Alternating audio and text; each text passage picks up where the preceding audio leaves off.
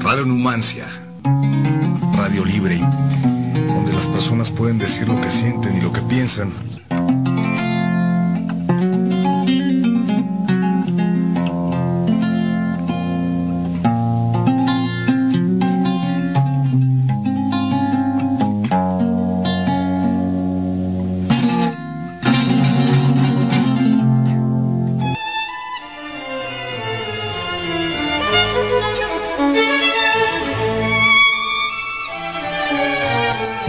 A su programa La Canica de Agüita, el rescate de nuestro mundo finito.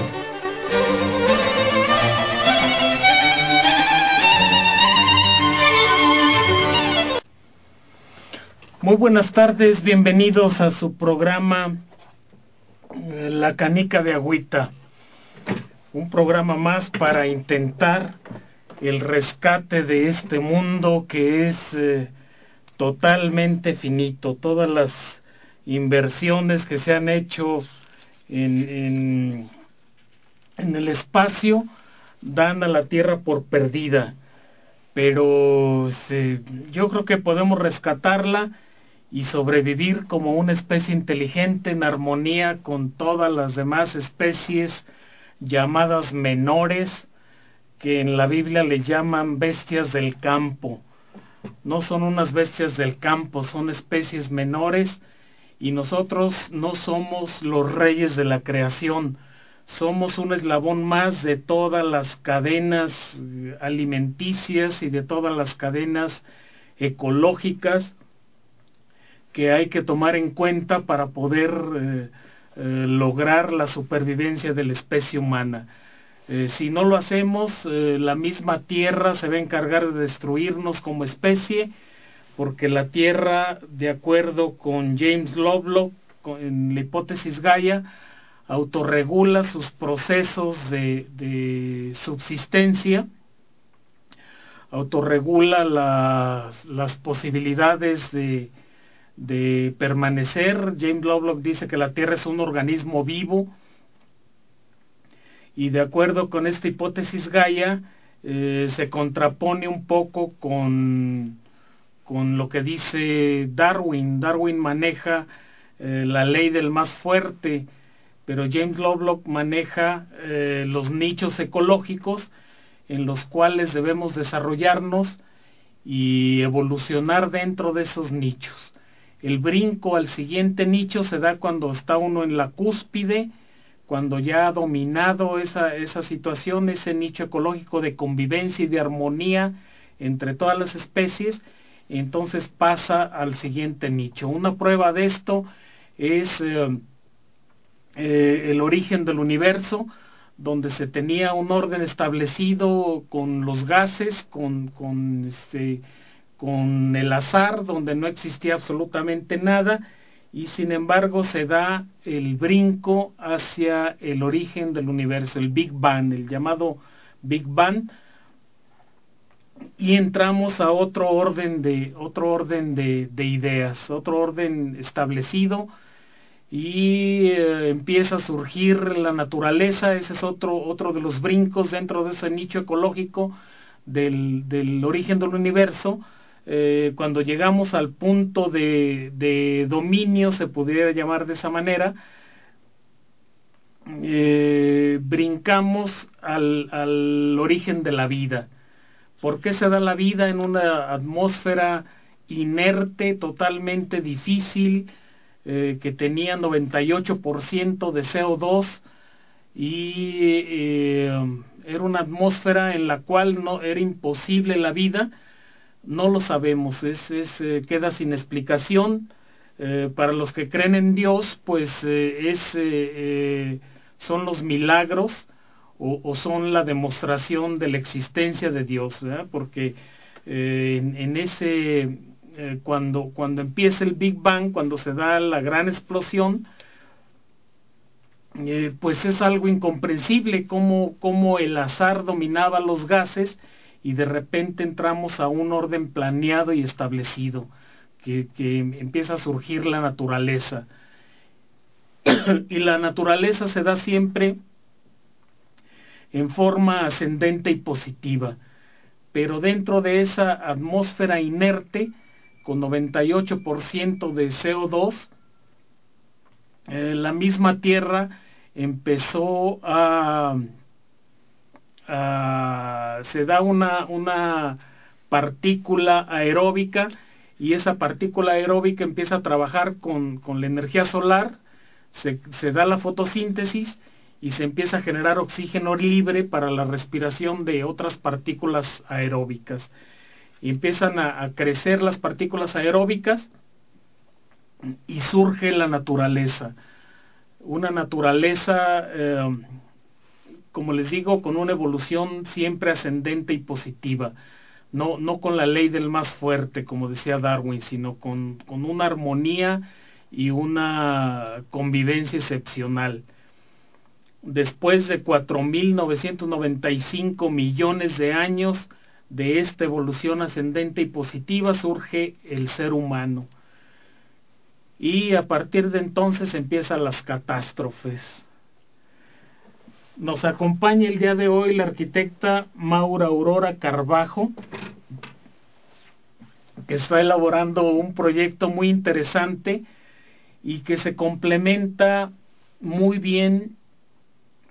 con la normatividad que hemos estado trabajando desde hace eh, más de cinco años, ¿no? una normatividad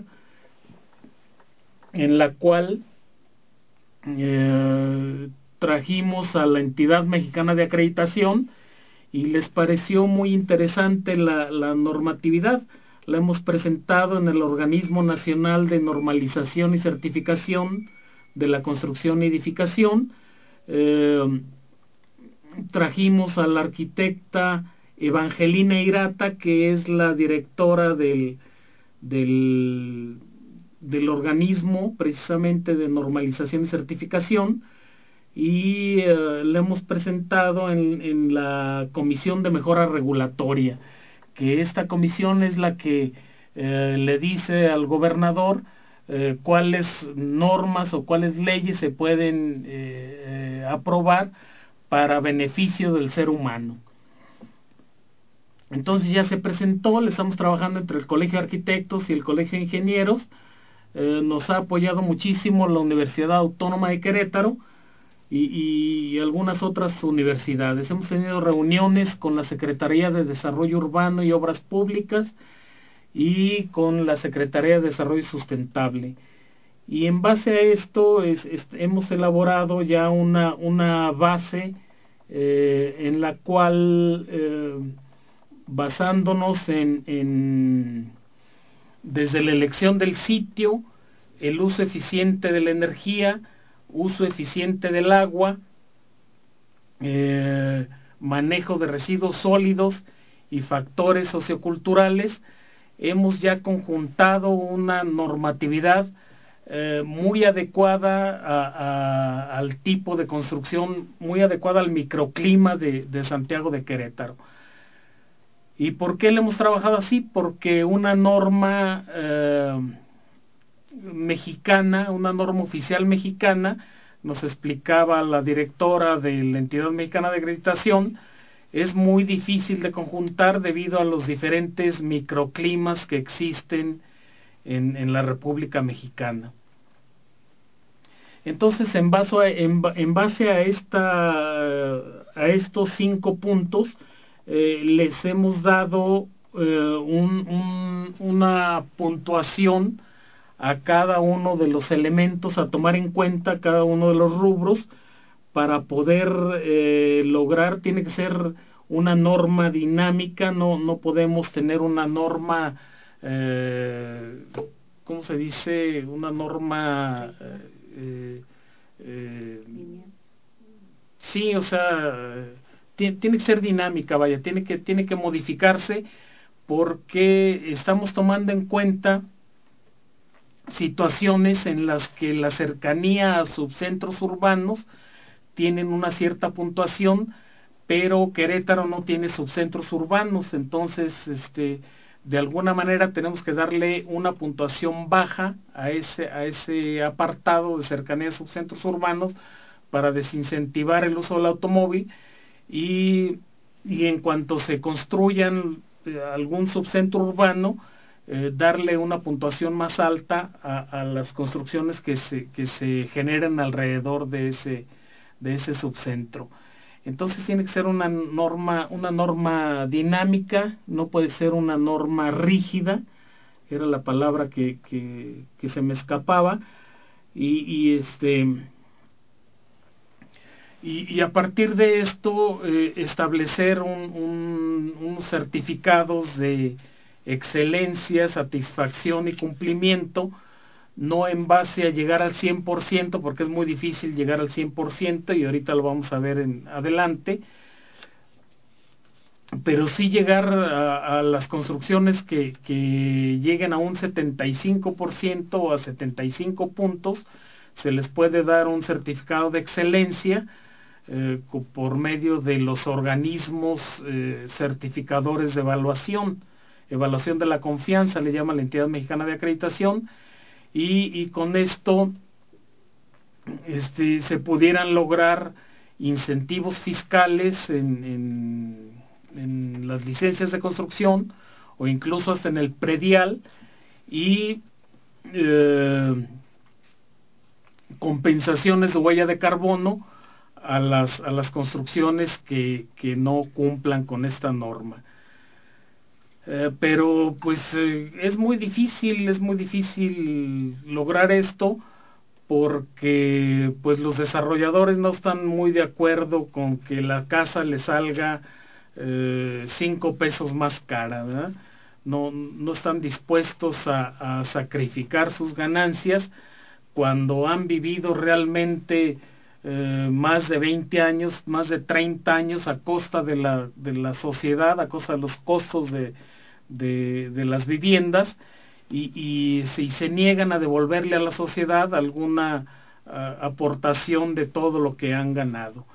Eh, me platicaba ahorita la arquitecta que Infonavit realmente ha perdido su, su vocación social porque se pues, otorga créditos a las gentes que, que ganan dos o tres veces el salario mínimo y con esto pues la banca privada los puede puede soportar puede eh, asimilar este tipo de créditos y, y este que Infonavit realmente vuelva al, vocacionamiento social con el que fue creado para que cada quien tenga una vivienda digna y sana que está de hecho en el artículo 4 de la Constitución mexicana. Eh, me platicabas, arquitecta, que tu tema de tu primer tema de tesis de maestría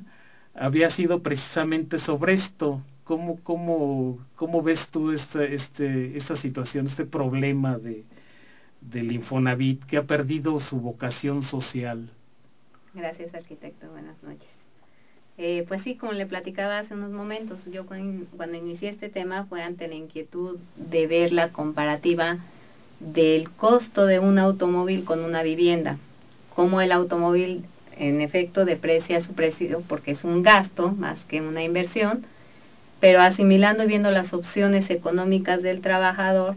veía cómo se podía hacer un programa o cómo se podía otorgar un financiamiento con un menor costo, que es donde no causa el negocio ya para Infonavit recientemente,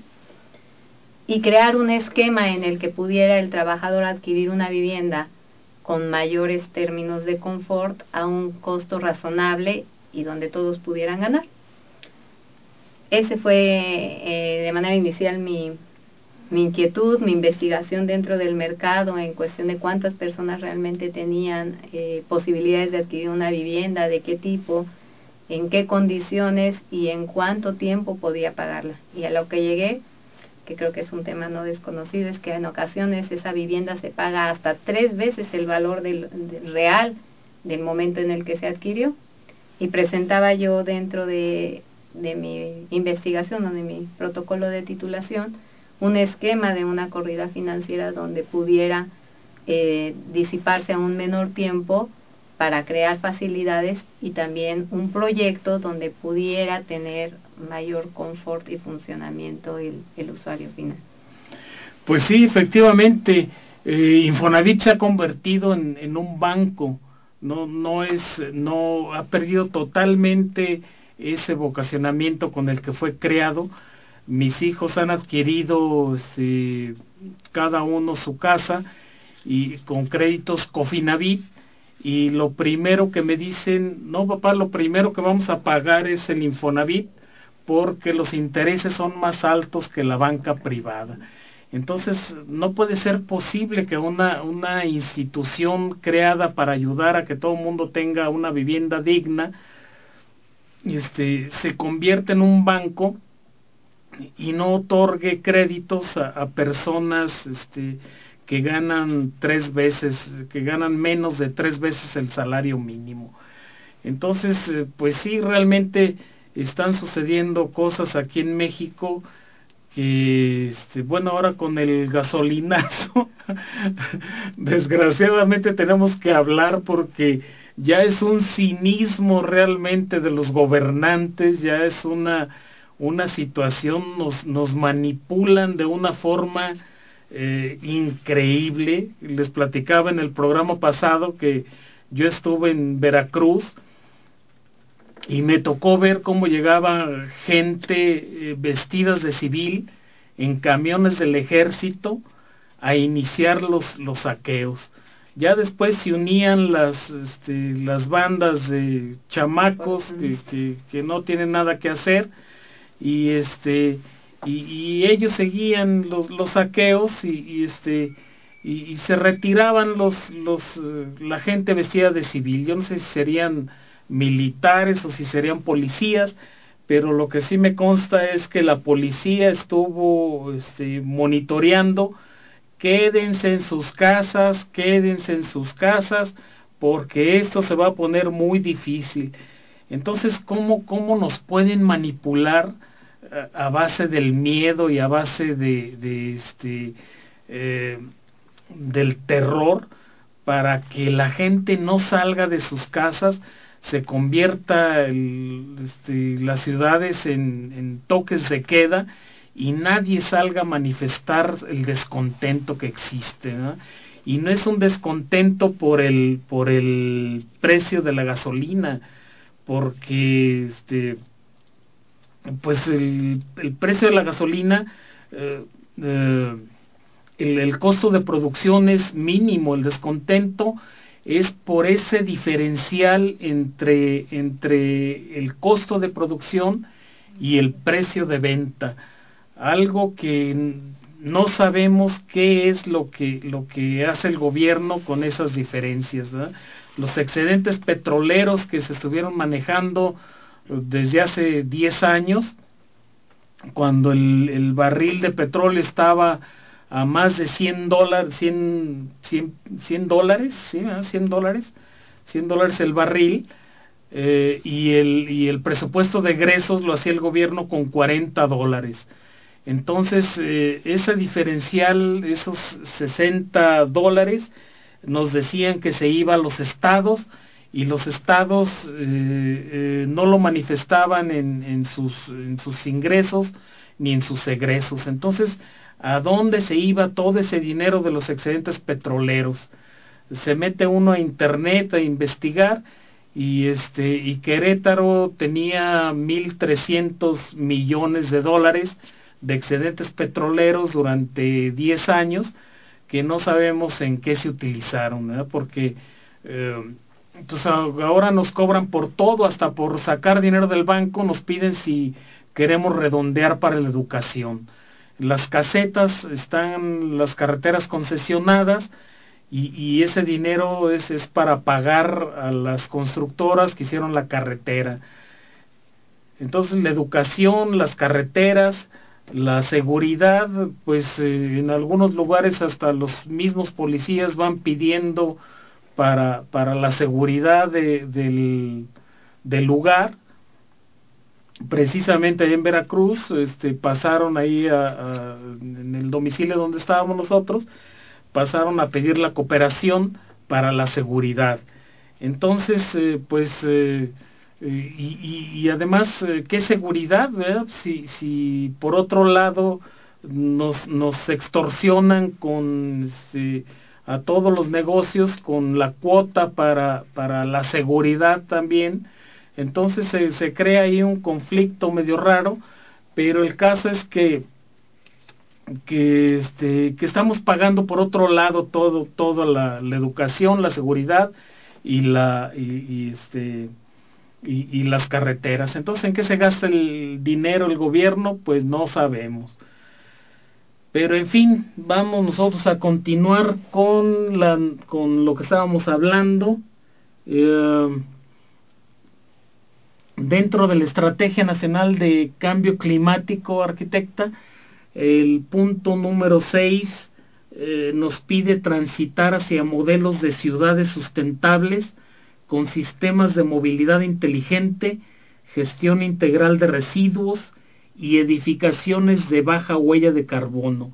Esto es importantísimo porque yo estuve trabajando junto con el Congreso de Querétaro en la ley de cambio climático,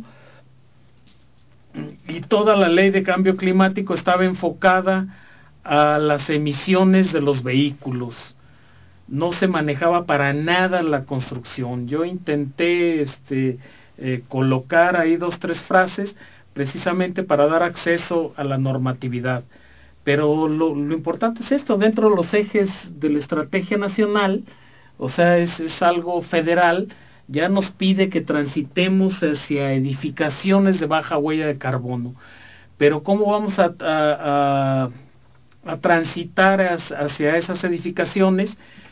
Pues eh, podemos hacerlo con sistemas pasivos de climatización, eh, pero los sistemas pasivos de climatización, o sea, una vivienda mal diseñada emite una tonelada de CO2 al año y es muy poco con lo que podemos contribuir debemos de contribuir con los materiales de construcción. La consecución del cemento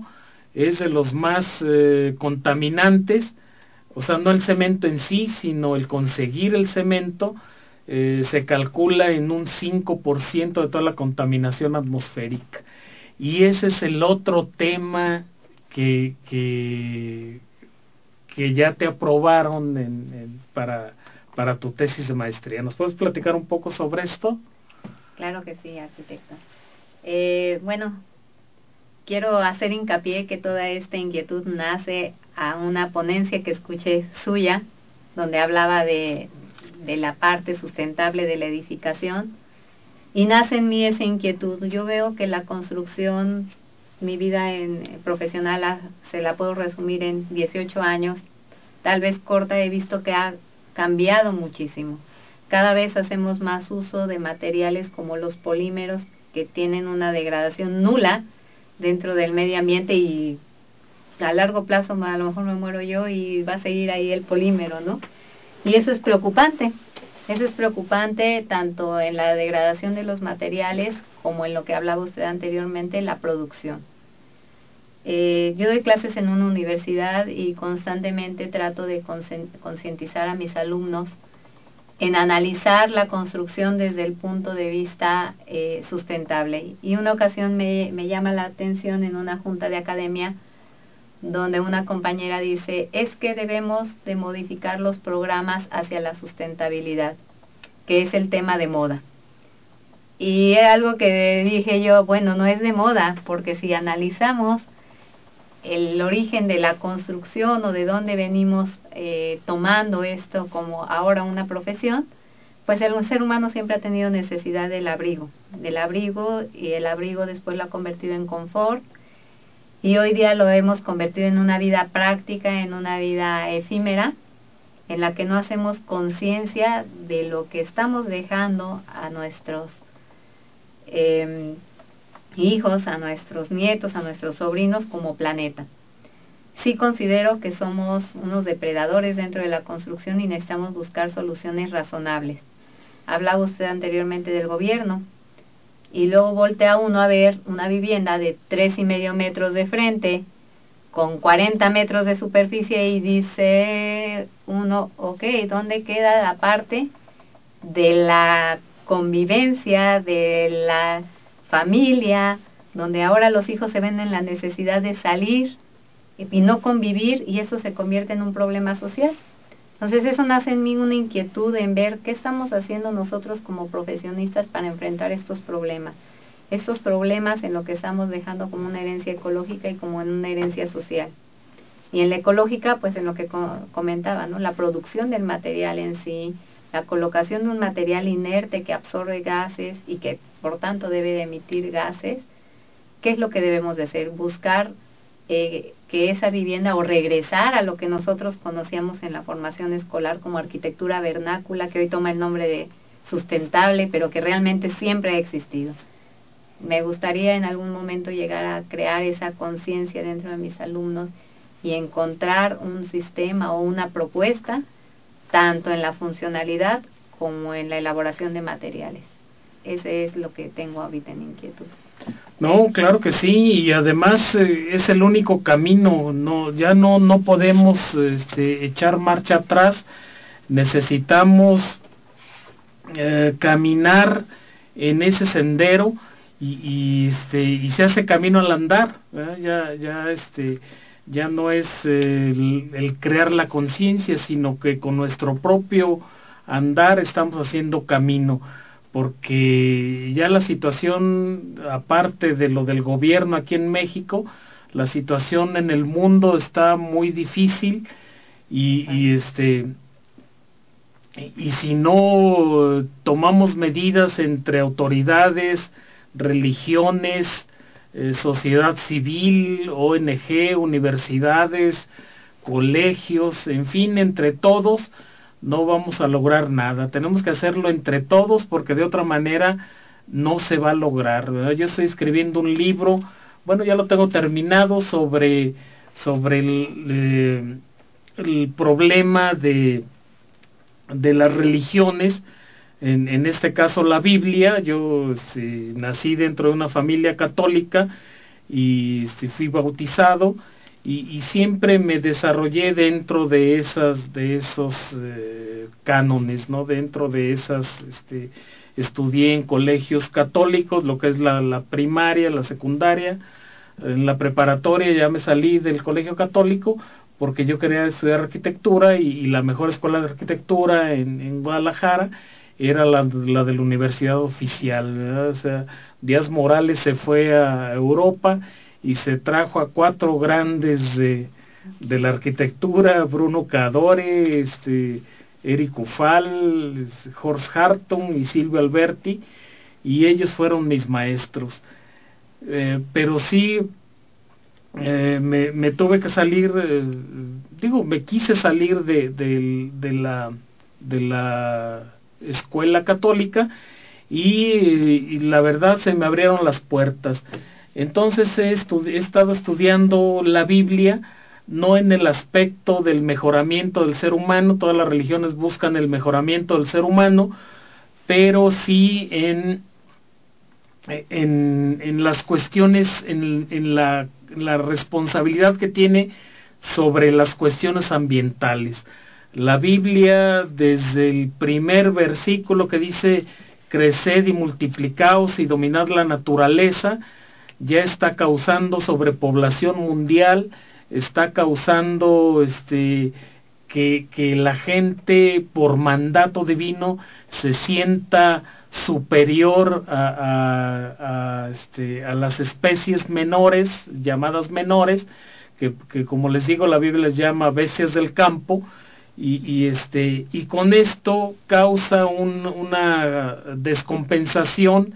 entre entre eh, la armonía y la convivencia que debe existir en, entre todas las especies.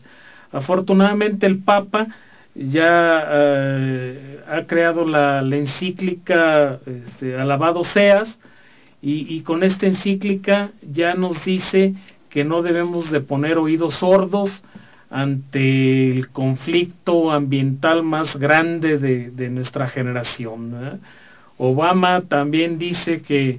este, que, somos la primera generación que sufre los estragos del cambio climático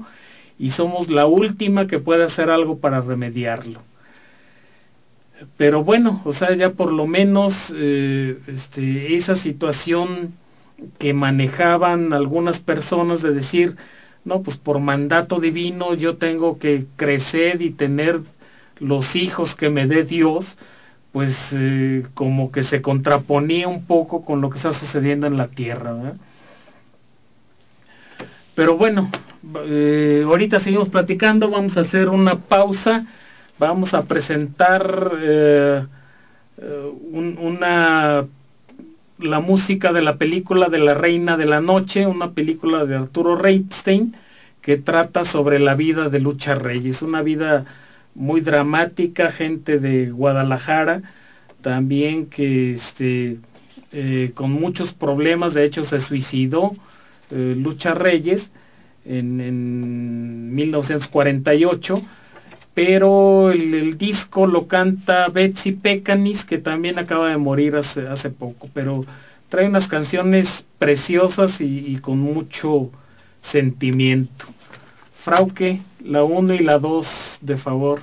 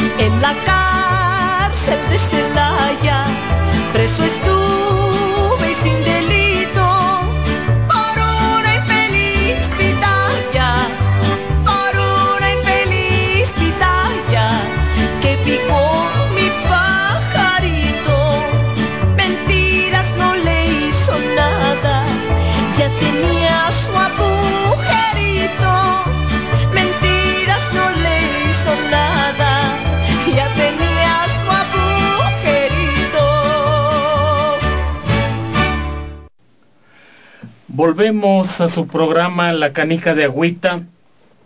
para intentar rescatar entre todos este mundo que es finito, no hay otro, es único, o a lo mejor si hay vida en otros mundos, pero va a ser muy difícil contactarlos. Y va a ser muy difícil que ellos nos contacten a nosotros. A mí se me hace ridículo lo que piensan algunas personas de que de que fueron abducidas por extraterrestres. Oye, un extraterrestre no va, no va a viajar millones de años luz para venir a, abducir un humano, ¿verdad? Por favor. Vendrían a, a, enseñarnos algunas otras cosas, algún conocimiento, pero no, no a abducir a un, a un humano, viajar millones de años luz. Pero en fin, volvemos a, a, lo que estamos platicando sobre eh, la edificación sustentable y la norma que, que estamos eh, tratando de implementar desde hace bastante tiempo. La justificación del proyecto, arquitecta, eh, se basa en que el mundo ya no da para más. se tiene previsto un escenario nacional para el 2020 para construir cerca de 5 millones de viviendas que estarían aportando, si se construyen de, manera tradicional, 25 millones de toneladas de CO2 a la huella de carbono del país. Eh, en Querétaro se calcula que habrá cerca de un millón de viviendas que habrán aportado al 2030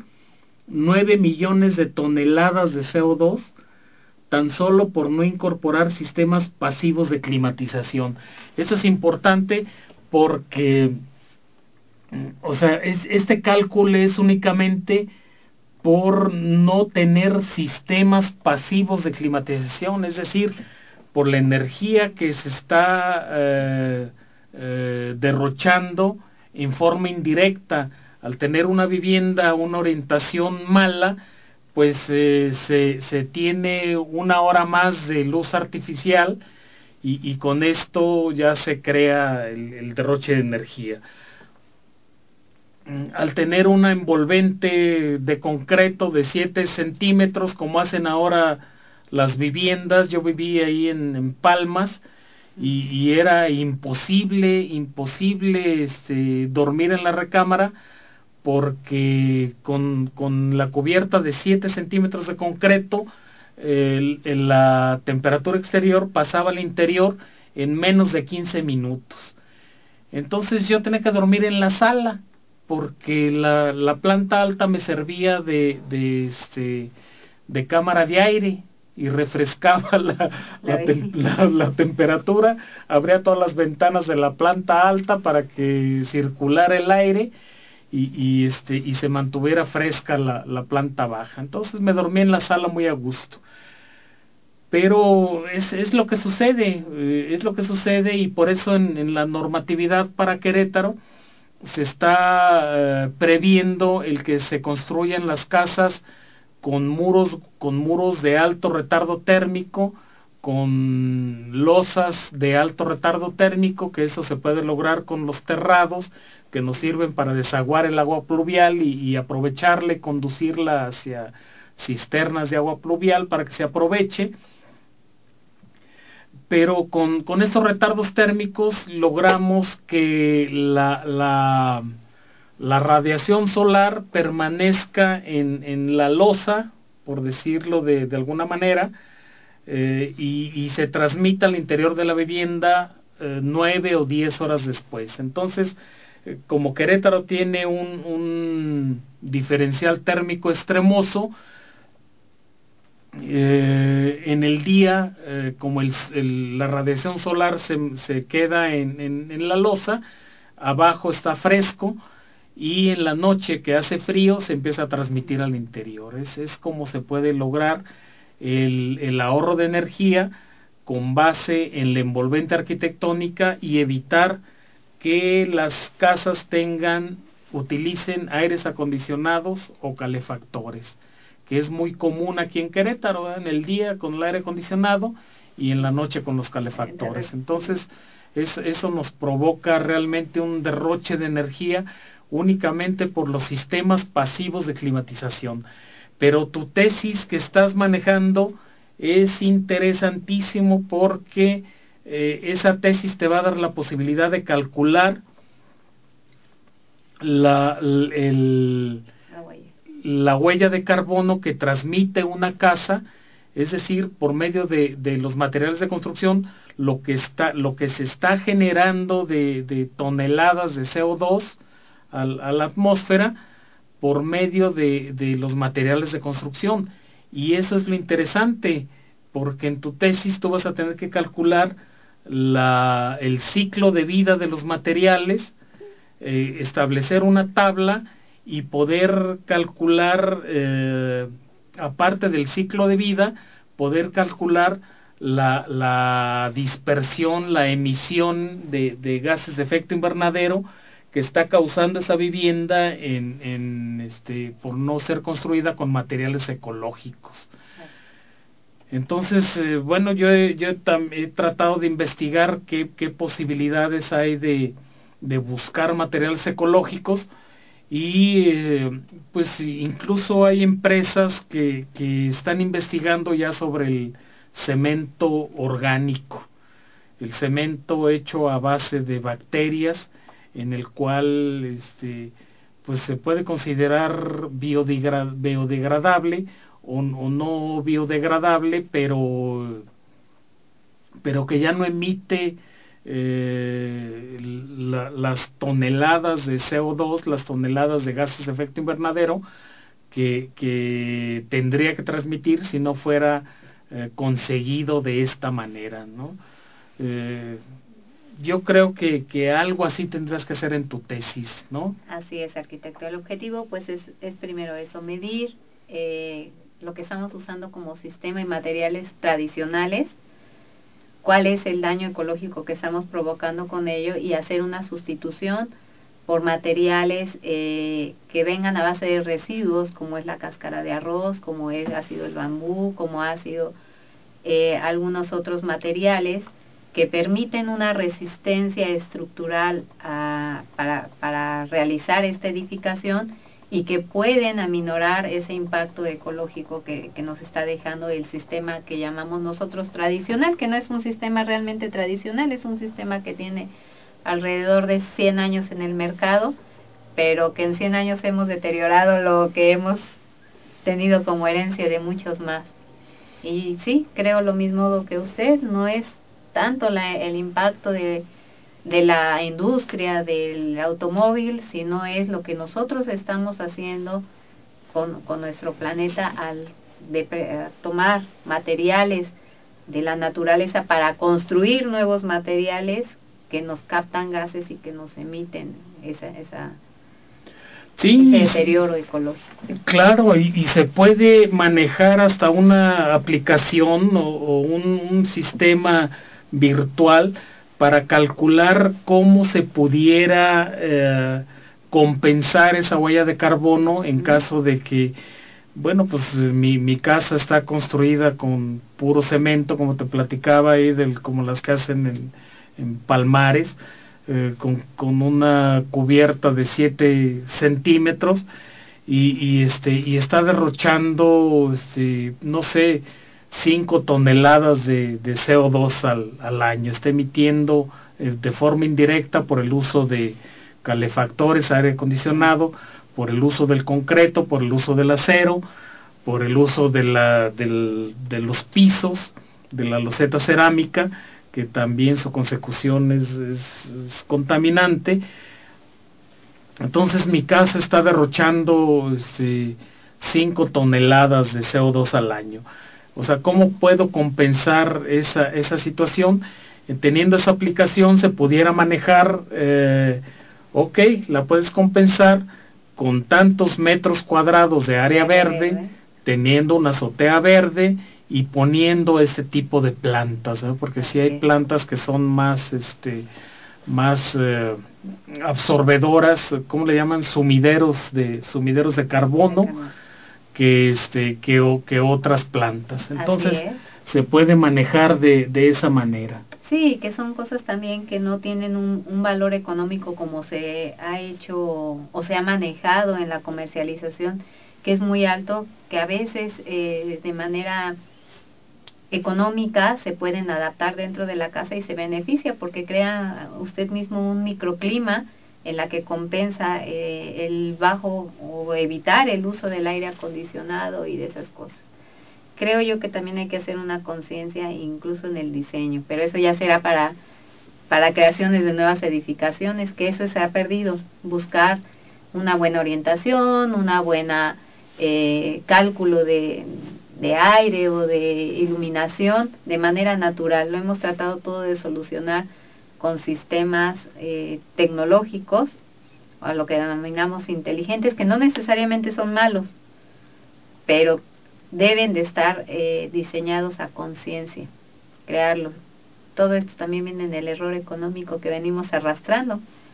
en de manejar menores lotes, mayores superficies, mayores ventas, sin cuidar el, el objetivo principal. Nunca debemos de perder la visión que es el confort y de perder que no somos únicos, nosotros somos pasajeros, entonces hay que garantizarle a otras generaciones lo mismo que nosotros gozamos.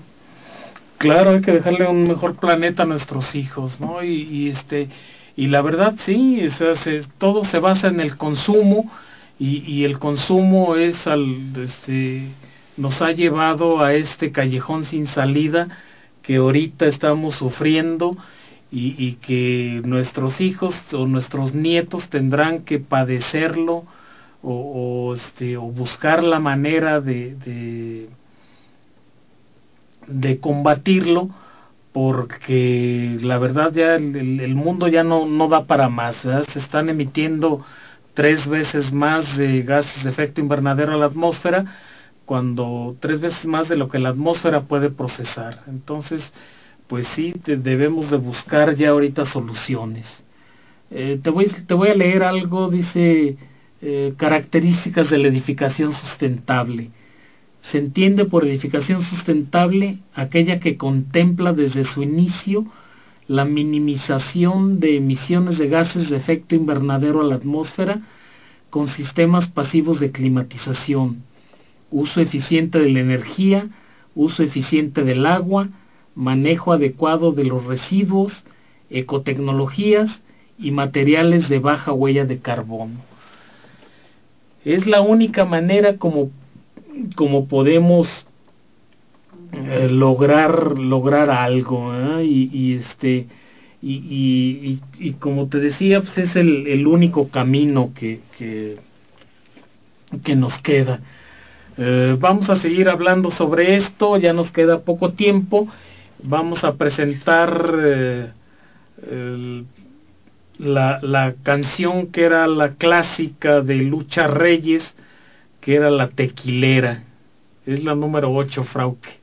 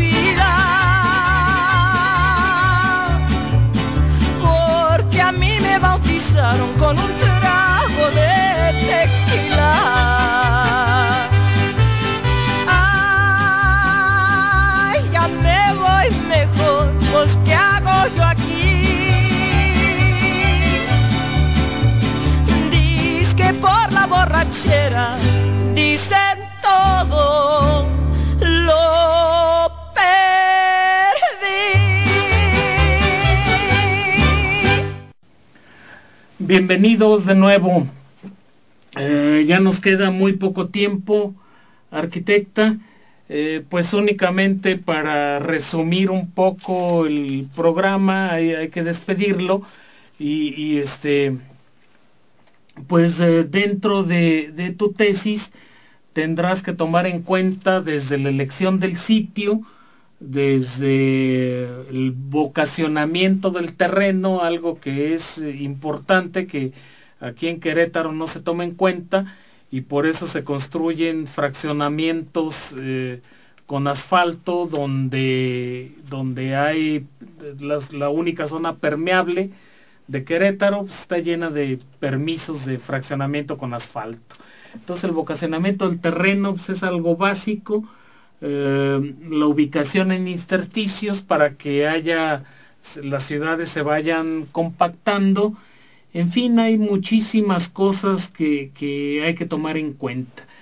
Algo importante también es lo del, lo del uso eficiente del agua en el cual en la, en la normatividad nosotros estamos proponiendo que los medidores se pongan al final de las viviendas para ver cuáles viviendas reciclan más agua en lugar de ponerlas al principio para ver cuánta agua gastan. Eh, ponerlas al final los medidores para, para para ver cuál vivienda es la que más agua recicla, el uso, el, aprovechamiento del agua pluvial, en fin, pues hay muchísimas eh, eh, rubros que se tienen que tomar en cuenta y que están contemplados dentro de, de esta normatividad, pero que se complementa muy bien con eh, los ciclos de vida de los materiales y con las emisiones de, de, de, huella de carbono que se pueden compensar con áreas verdes o en caso de que, de que no tengan área verde, pues a lo mejor pagar la compensación como hacemos con el automóvil. ¿verdad? Si tú tienes un automóvil de 8 cilindros, eh, pues pagas eh, la huella de carbono que emite tu automóvil. Y si tienes uno de 4 cilindros, pagas un poco menos. ¿eh? Entonces también se puede manejar esto con las viviendas, pero es cuestión de voluntad política. Pero bueno, lo dejamos para otro programa y muchas gracias por haber asistido y a ustedes, estimados radioescuchas, muchas gracias por habernos escuchado. Con eso despedimos el programa.